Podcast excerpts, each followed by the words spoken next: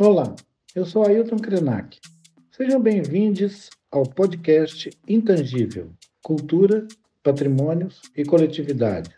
Uma análise retrospectiva e prospectiva em torno da proteção ao patrimônio cultural e material no Brasil.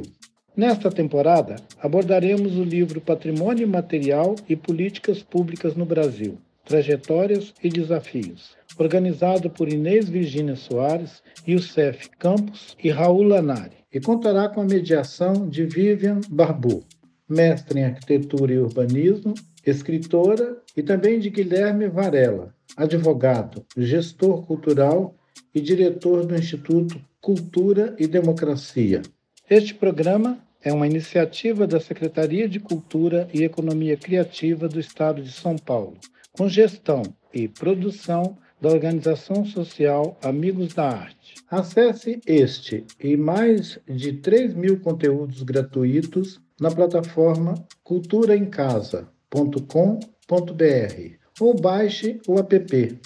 E eu, ambientalista, escritor, pensador, jornalista e líder indígena, terei a honra de conduzir vocês nessa incrível jornada que nos revelará o intangível um marco em uma longa trajetória de pesquisas em torno da identificação, reconhecimento, valorização e preservação de bens e práticas culturais, a riqueza do patrimônio material brasileiro, tão caro a todos nós.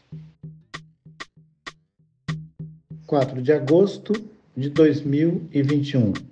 Primeiro episódio do podcast Intangível indo ao ar. Há exato 20 anos, em 4 de agosto de 2000, era promulgado o decreto 3551, que criou o Programa Nacional do Patrimônio Material no Brasil. A data de hoje, portanto, liga o passado, o presente e o futuro em torno do patrimônio material. Esse podcast vai tratar disso. O presente é ancestral. O passado traz na memória valores culturais e afetivos. E o futuro? O futuro é uma prospecção. Aos que carregam o legado das origens, é impensável conceber uma ilusão de futuro ignorando completamente o passado, desprezando os modos de ser, criar e viver, os saberes, a cosmovisão dos povos tradicionais, a riqueza de culturas tão plurais e diversas. Num país tão social e etnicamente diversificado, a defesa dos direitos culturais, sociais e econômicos dos diferentes grupos que coabitam o território nacional e a proteção do nosso patrimônio imaterial se faz essencial. Nessas duas décadas de existência do Programa do Patrimônio Material, o registro demonstrou seu potencial social, econômico e político, mas também foi possível evidenciar a complexidade e as tensões que permeiam os processos de reconhecimento e proteção de um bem material. Esse podcast reflete sobre memória, modos de vida, decolonialidade, cultura, entre tantos outros conceitos valiosos, trata de como a institucionalidade lida com a gestão do patrimônio material no Brasil e olha com atenção para as comunidades detentoras dos processos culturais e materiais, uma política de patrimônio cultural deve ser capaz de refletir sobre subjetividades e sobre as demandas por proteção efetiva. Deve valorizar a contribuição das múltiplas manifestações culturais desse país, formadoras da sociedade brasileira e promover a sua diversidade. A responsabilidade não ampara a nossa cultura, a valorização das formas de expressão e dos modos de criar, fazer e viver a preservação dos valores de referência para a identidade, memória e ação dos grupos formadores da sociedade brasileira, tudo isso é fundamental. Sem isso, não há futuro nem humanidade possível. Bem-vindos e bem-vindas ao intangível da cultura brasileira.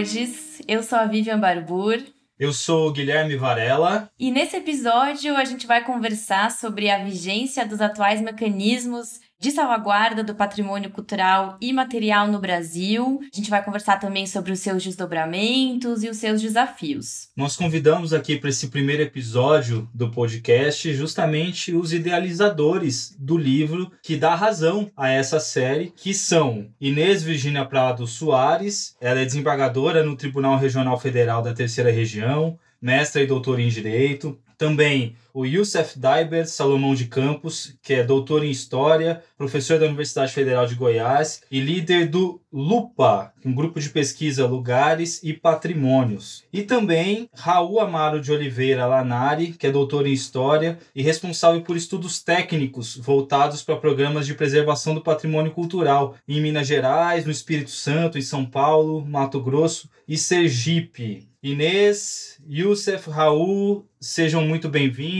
Vamos para a nossa conversa sobre patrimônio imaterial. Olá a todos, como vão? É um prazer estar aqui com vocês. Tenho certeza que vai ser um grande debate aqui hoje. Olá, Inês, Raul, pessoal do Pode Sim, Vivian, Guilherme, Ailton e a todos que nos ouvem. Um abraço, obrigado por, por essa oportunidade. Olá, Vivian, Guilherme, Ailton, pessoal da Pode Sim, pessoal da Amigos da Arte, da plataforma Cultura em Casa. É muito bom estar aqui hoje inaugurando essa série de podcast com meus amigos Youssef e Raul.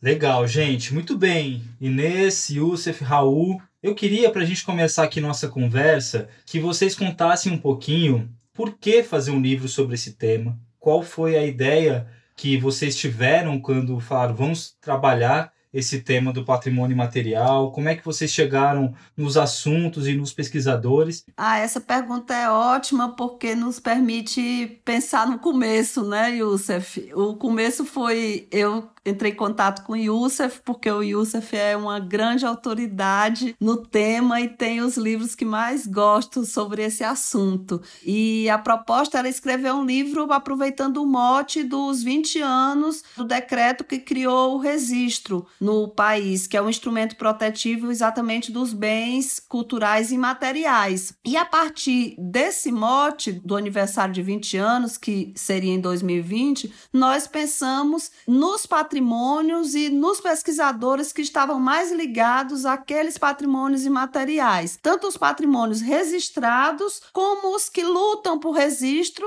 e ainda não conseguiram. Então foi mais ou menos isso, né, Youssef? Exatamente, Inês. É, Guilherme, como você viu, a Inês é extremamente generosa, né? É, eu agradeço a ela por essa generosidade. E como ela disse, o decreto 3551 de 4 de agosto de 2000 completou 20 anos né, no, no último dia 4 de agosto. E esse decreto ele institui o registro de bens culturais de natureza material né, do, do, patrimônio cultural brasileiro, além de criar o Programa Nacional do Patrimônio Material. E o patrimônio material, desde que surgiu no ordenamento jurídico a Carta Constitucional de, de 88 e a partir do decreto de 2000, pôde tornar o patrimônio cultural uma área de maior afirmação do Estado democrático de direito, porque as práticas, eh, as políticas públicas de patrimônio no Brasil eram muito elitizadas, ainda são mas o patrimônio material permitiu que muitos protagonistas, muitos detentores de bens culturais com os quais eles têm referência cultural, pudessem também fazer parte dessa lista né, chamada Patrimônio Cultural do Brasil. É, eu e Inês escolhemos autores e autoras que trabalham ou com bens já patrimonializados ou em vias de patrimonialização. E a gente precisava de um apoio de, de alguém que tivesse também experiência no campo. E eu sugeri então o nome do Raul, que tem trabalhos feitos para o IFAM, para a Unesco, para o estado de Minas Gerais e outros estados. Bom, eu recebi o convite do Youssef para participar desse livro a partir do nosso contato que começou na academia. É, eu sempre fui um leitor dos textos do Youssef e nos encontramos em vários congressos, trocamos ideias a respeito de exemplos de processos de proteção do patrimônio cultural e a partir das minhas experiências de campo é que eu senti que seria possível contribuir na elaboração do livro, porque para além da minha atuação acadêmica como professor na PUC Minas, eu também trabalho muito em processos, em trabalhos de campo na patrimonialização de bens culturais. Então, acredito que eu consegui trazer para essa reflexão também o, o pé no campo, as questões de campo que são trazidas com os processos de patrimonialização e a, o contato direto com as comunidades detentoras desses bens culturais. Só complementando então, gente, essa resposta de vocês sobre a ideia do livro, as pessoas que vocês convidaram para escrever, de que campo, como é que vocês chegaram então nessas, nesses nomes, quais foram as abordagens, os critérios, o que, que vocês estavam pensando quando elegeram esse time de pesquisadores para falar sobre o tema? Guilherme, foi um time, a gente conseguiu um resultado, um time de peso mas a gente partiu dos temas que a gente queria que fossem abordados. E a partir daí, alguns, quase todos os pesquisadores a gente já conhecia o trabalho deles. Tinha um trabalho que eu não conhecia a pesquisadora, que foi o caso das parteiras, e a gente procurou bastante até encontrar a Elane Muller, é, da Universidade Federal de Pernambuco, mas a maioria a gente já conhecia e a gente partiu do tema e do trabalho que a gente já tinha lido sobre aquele tema. O Youssef é historiador e ele conhece até mais. Eu acho que o Youssef teve uma contribuição maior na escolha dos, dos nomes e a gente também procurou olhar a questão de gênero, né, Youssef? Na pandemia, essa questão de gênero é, foi muito marcante, porque algumas pesquisadoras no meio do caminho disseram para o Youssef, para o Raul, que iam desistir, e a gente acabou ampliando esse prazo, porque também muitos pais, quando são presentes na educação dos filhos e na divisão das tarefas, também ficaram muito sobrecarregados, mas as mulheres mulheres, a gente sentiu isso e a gente deu um prazinho a mais para elas. Eu acho que meus colegas podem contar mais sobre isso. A Inês ela tem um contato muito bom com profissionais principalmente do direito, né, que, que são também pesquisadores. É, alguns deles são colegas em comum, meu e da Inês, e aí foram nomes fáceis de serem escolhidos. Né? É, outros nomes foram trazidos pela Inês, que eu não conhecia, que contribuíram enormemente para o livro, e já a maior parte dos colegas que não são da área do direito, como antropólogos e antropólogas, historiadores, historiadoras, museólogos e museólogas, é, entre outros, arqueólogos também, eu sugeri e a Inês, ela muito gentilmente é, concordou. E também é, essa questão do gênero é importante que a Inês é, tocou, e não só é, é, acadêmicos pesquisadores, né, estrito senso dizendo, né, tem também profissionais que atuam ou com consultoria ou operadores do direito, né, e também filósofos, né, como o próprio Ailton Krenak, tem um texto do Ailton Krenak, ele é doutor, honoris causa pela Universidade Federal de Fora, e fala muito bem para além dos muros da academia, além do que eu esperava, eu fiquei muito satisfeito. Um, um, ponto que eu acho que foi super importante para a escolha dos autores e autoras que estão no livro é o fato de que o campo do patrimônio cultural é um campo pulsante no Brasil atualmente. Né? Então, a partir já dos anos 70, uma série de pesquisas aprofundaram as análises sobre o patrimônio cultural, para além da chamada vertente em pedra e cal e toda essa expansão do campo de pesquisa na área do patrimônio cultural, também fez com que nós nos conhecêssemos em áreas diferentes do saber, nos projetos de pesquisa, nos projetos de extensão, nos eventos acadêmicos. Então, a escolha desses colegas e dessas colegas também se deu muito com base nesses encontros acontecidos na academia e, especialmente no meu caso, fora da academia, nos processos de tombamento e especialmente de registro nos quais eu já participei ao longo da minha trajetória. Então, para além disso, eu acho que também, pelo fato de estarmos trabalhando com uma noção de patrimônio imaterial, que expande a esfera do conhecimento para além dos saberes acadêmicos, nada melhor do que nós buscarmos esse contato com aqueles que estão para além dos saberes acadêmicos, né, e que muitas vezes nos inspiram, nos ensinam a mudar de rumo buscando um saber mais ecumênico, mais plural. Então, nesse sentido, é que nós temos o privilégio de contar com Ailton Krenak para nos ensinar um bocado. A gente está aqui mais aprendendo com ele do que qualquer outra coisa. E também, eu acho que é importante mencionar, é, a presença do artigo da professora Márcia Santana no texto, no livro, porque o artigo da professora Márcia Santana, ele seria publicado num dossiê a respeito do patrimônio imaterial, que seria lançado num dos volumes da revista do IFAM, que não foi lançado, né, os, todos os proponentes retiraram seus artigos, os seus textos, devido ao que acontece atualmente nas políticas de patrimônio imaterial no Brasil, a substituição de técnicos por indicações políticas, então também para que a gente marque um território território político. Esse não é um livro desinteressado, isento, não. É um livro que defende uma determinada posição de defesa da política patrimonial no Brasil nos dias de hoje. Bom, eu vou pegar então aí o gancho do Raul, né? Quando você fala que o livro ele está lidando com o território político, né? Eu acho que isso é tão importante trazer o debate sobre o patrimônio para o campo da subjetividade, da intencionalidade, né? Das escolhas políticas que durante muito tempo se desviou, né? Desse caminho como se fosse algo puramente técnico e objetivo. Como você disse, né? O campo ele é pulsante, ele está em disputa e tem temas que são difíceis, né? Que são são disputados, né? Então então, colonialidade, ressignificação, apropriação cultural, né? o próprio surgimento da noção de patrimônio imaterial é um pouco no sentido de uma retomada ou de uma correção de rota aí, né, do patrimônio material como se constituiu no Brasil e até a questão da descentralização das políticas de preservação, né, que começa a acontecer ali nos anos 70, também vai muito nesse sentido. Então eu queria que vocês comentassem um pouquinho sobre esses temas complexos que o campo lida e como que eles são abordados a nível estadual e municipal, que acho que é onde se acomoda mais o debate na relação cotidiana, local e de pertencimento. Raul, você pode responder essa pergunta para nós também? Bom, é, o início da proteção ao patrimônio imaterial, como você bem, bem falou, abriu caminho para uma problematização das próprias narrativas patrimoniais que se afirmaram por meio do patrimônio em pedra e cal, né, do patrimônio material sobre a forma como essa proteção ela pode operar enquadramentos da memória, perpetuar silenciamentos, perpetuar também hierarquias historicamente construídas. E a partir do aprofundamento na análise do que se convencionou chamar de referências culturais, né, ficou muito claro que as comunidades detentoras dos bens culturais sabem muito bem quais são essas referências, né, quais são aquelas mais caras às suas memórias, e com isso, um, um, grande debate a respeito dos saberes locais e do protagonismo comunitário ganhou corpo não apenas nas políticas de patrimônio imaterial, mas também na chamada educação patrimonial. Então, dessa forma, né, os integrantes das comunidades locais, eles passaram a fazer parte dos processos de inventário e especialmente de registro do patrimônio imaterial, mas não apenas na condição de informantes, é, como protagonistas ativos nas atividades de planejamento,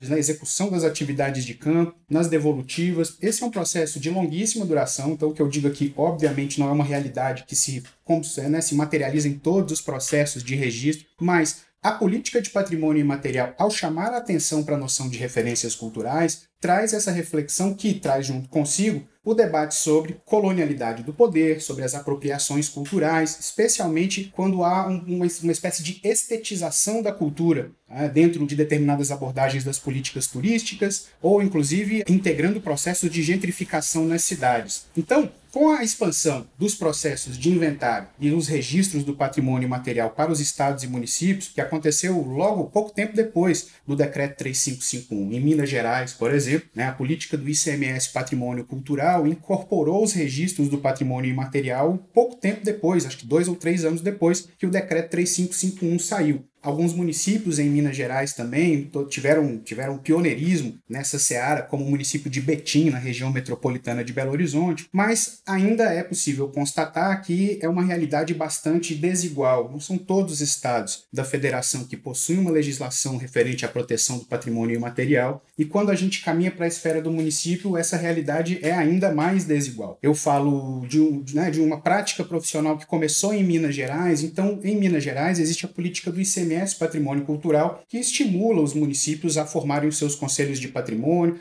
e a instruírem os seus processos de registro. Agora, em outros estados, essa política de fato ela não tem a capilaridade como a que existe em Minas Gerais. E esse é um problema, digamos assim, essa é uma questão a enfrentar, né, um desdobramento das políticas de patrimônio material, porque na medida em que os processos de registro começam a ser realizados em nível estadual e municipal, essas perguntas surgem. Elas surgem nas comunidades detentoras dos patrimônios, mas surgem de maneira pública, como integrantes do debate público, mas essas questões também surgem como elementos de questionamento dos elementos da burocracia estatal. Em que sentido? Perguntando né, ou questionando as escolhas feitas nos planos de inventário, questionando a forma de condução dos processos de patrimonialização, e aí, como já foi abordado aqui, né, chamando por maior participação com protagonismo desses detentores dos saberes tradicionais. E essa problematização no nível do município ela é muito importante, Porque o patrimônio cultural, no mais das vezes, ele acontece no nível do município. Então, na medida em que é possível trazer esses debates para as realidades locais, a gente consegue ver que comunidades afrodescendentes, comunidades indígenas e praticantes de religiosidades das florestas, por exemplo, elas têm uma maior possibilidade de se colocar e de reivindicar direitos, não apenas direitos à memória, mas também direitos bastante materiais, garantidos na Constituição brasileira e que no fazer social acabam sendo negligenciados. Também acho importante dizer que assim, as políticas de patrimônio cultural e as noções, muitos dos conceitos relacionados ao patrimônio cultural, eles são surgidos no Ocidente. Né? A preservação do patrimônio cultural é algo ocidental. E nessa medida, refletir sobre os saberes locais faz com que nós questionemos também a centralidade dessa narrativa que vem do Ocidente para a construção de categorias que muitas vezes não se adaptam à forma como os saberes locais se articulam. Então, trabalhar com uma decolonialidade do patrimônio, ao mesmo tempo que é bastante interessante e frutífero, ainda é bastante difícil dentro das políticas patrimoniais, que lidam com categorias muito bem estabelecidas ao longo do tempo, que lidam com dinâmicas de poder e dinâmicas administrativas ligadas à máquina estatal, que tem determinadas demandas que são muito peculiares das políticas públicas. Então, ainda é um grande desafio promover uma descolonização do patrimônio, de forma que esse debate ele é muito mais presente hoje em dia na academia do que dentro das políticas patrimoniais. Esse é um longo caminho ainda a percorrer. Bom, é, eu acho que o, o Raul trouxe temas aqui super sensíveis, né, para pensar o patrimônio, que é justamente a questão do protagonismo das pessoas que produzem o patrimônio imaterial. Né? Ele disse dessa ideia dos detentores das referências culturais que deixam de ser informantes e passam a ser protagonistas, né? Eu acho que essa temática de apropriação do patrimônio, ela é bastante complexa e ainda assim, muitas vezes, esse debate se encontra muito restrito a grupos de profissionais e especialistas, né? Vamos dizer, entre aspas, do tema, né? Então, como se houvesse um grupo de pessoas na sociedade que tivesse a responsabilidade de preservar o patrimônio, quando na verdade isso é uma, uma preocupação, é um desejo de todos. Indo naquela linha do, do que o próprio Youssef comentou, né? De que o patrimônio imaterial surge muito na afirmação do Estado Democrático de Direito, né? O envolvimento dos produtores de, de memória e de referências culturais é essencial. Então, eu queria perguntar para o Youssef como tornar esse debate mais acessível para que ele possa transcender do debate acadêmico, dos limites da universidade? Vivian, eu acho essa questão extremamente relevante. Primeira saída é investimento em educação, não só para resolver os problemas do patrimônio, mas a educação patrimonial citada pelo, pelo Raul, ou educação pelo patrimônio, como outros preferem, é, e não só é esse tipo de educação, uma educação que seja libertadora, que vise o fortalecimento do Estado Democrático de Direito, das instituições democráticas, tão combalidas e atacadas né, é, hoje em dia pelo governo federal, um governo que o ministro da Saúde visa destruir a saúde, né, um ministro do meio ambiente visa destruir o meio ambiente, a gente sequer tem um Ministério da Cultura, é, então é preciso que a base seja formada, né, e só se dá pela educação, né, uma educação que entenda que a inclusão dos indivíduos marginalizados pelo Estado, pela sociedade, é a saída para resolver problemas da educação, da saúde, da segurança pública. Eu acho que essa é uma questão que envolve muitos outros problemas. Em relação ao patrimônio, a criança que entender a importância da preservação do patrimônio vai se tornar um indivíduo com responsabilidade, com sobriedade, independentemente de, de ideologia política, de posicionamento partidário, essa criança vai se tornar quase que naturalmente um preservador do patrimônio. A Constituição que nós temos, ela não nasceu facilmente, não nasceu espontaneamente. Ela é fruto de muitos anos de batalha, muitos anos de, de reivindicação. Ela teve uma participação popular super importante e não é por acaso que ela fala que o patrimônio cultural brasileiro é constituído por bens que são portadores de referência, identidade, ação e memória dos diferentes grupos formadores da sociedade. Ou seja, a diversidade deve ser a pauta do patrimônio, né? uma das pautas do patrimônio. E, pela sua pergunta, proteger o patrimônio e promover o patrimônio é um dever do poder público com a colaboração da comunidade. A Constituição está determinando isso. A comunidade tem a responsabilidade de preservar o patrimônio. Então não é só uma vontade, né? não deve haver só uma vontade. Inclusive, Vivian, se você quiser, você pode propor uma ação popular para proteger o patrimônio, porque você é uma cidadã. Né? O artigo 5 inciso 73 da Constituição te dá esse direito, dá a qualquer um de nós esse direito. Basta ser um cidadão brasileiro para ser parte legítima para propor né, essa ação popular que atente contra o patrimônio cultural. Inclusive, claro, se não houver má fé, isento de custo judicial. Então, a Constituição ela não só garante o direito de termos um patrimônio cultural preservado, mas como exige um dever, uma responsabilidade de preservar. Então, não é à toa que a, o texto é construído a partir uh, de reivindicações que surgem já na década de 1970 e próprio IFAM, a gestão do IFAM no final da década de 70, virada para 80, do Luiz Magalhães, já se pautava na ideia de referência cultural. Se um bem não for referência cultural para um grupo, para uma comunidade, não há sentido em se falar em patrimônio. O Estado não pode ser, usar apenas de sua força de imposição vertical de cima para baixo para dizer o que é patrimônio. Se a comunidade não estiver envolvida na política pública de patrimonialização, não há sentido em se falar em patrimônio. Né? O patrimônio ele tem que ser inclusivo, participativo. E eu gosto de dizer, inclusive, emancipatório. Inês, eu queria te fazer uma pergunta importante nesse momento delicado que vive o Brasil. Vocês estão lançando um livro sobre patrimônio material, trajetórias, desafios, políticas públicas. Esse podcast está sendo lançado sobre a importância do intangível como patrimônio, e tudo isso no momento em que as instituições que cuidam do patrimônio brasileiro estão ameaçadas. A gente está vendo um desmonte do setor cultural, das instituições culturais. A gente está vendo como o IFAM está sendo fragilizado nesse momento. O IFAM, que é uma estrutura tão importante para que a gente consiga preservar e promover o nosso patrimônio. Eu queria que você comentasse um pouquinho como é que você vê esse livro, esse podcast, nessa conjuntura especialmente complicada para o patrimônio imaterial brasileiro. Guilherme, eu vejo o lançamento desse podcast, assim como a organização do livro e o lançamento do livro, como um momento ou um ato de otimismo e de resistência. Não só meu, do Youssef e do Raul, mas de todos os que colaboraram com o livro. São muitos autores, somos 42 como o de vocês que estão aqui agora na produção desse podcast, que nada mais é do que a divulgação do conhecimento e, e um grito mesmo por atenção para o patrimônio imaterial, porque é instigante a gente pensar no aparato jurídico e no protagonismo das comunidades que produzem esse patrimônio imaterial num cenário político em que há um, um verdadeiro desmonte, como você falou, das instituições. A gente não tem mais é, Ministério da Cultura, a gente tem um IFAM muito fragilizado, não pela qualidade dos seus servidores, eles estão lá também resistindo, mas por uma opção política mesmo, de colocar alguns dirigentes que não têm familiaridade com a matéria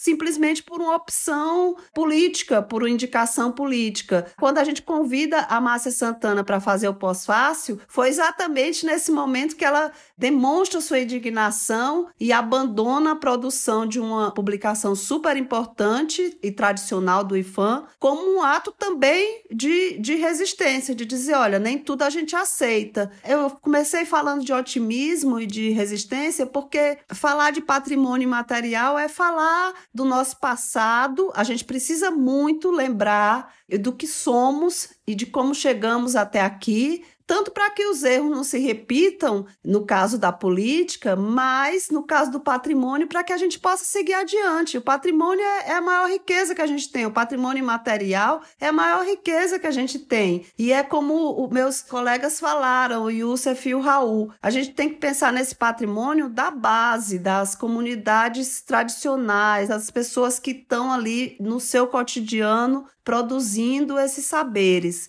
Então, eu acho que fiquei muito feliz de poder contribuir com esse livro, da gente estar tá aqui falando sobre ele nessa plataforma que é tão fácil de ser entendida pelas pessoas das outras áreas também.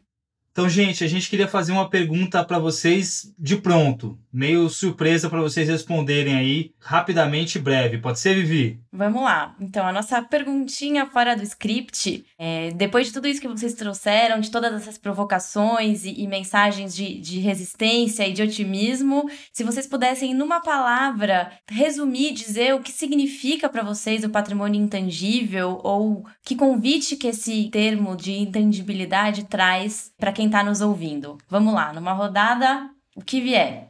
Emancipação. Raul.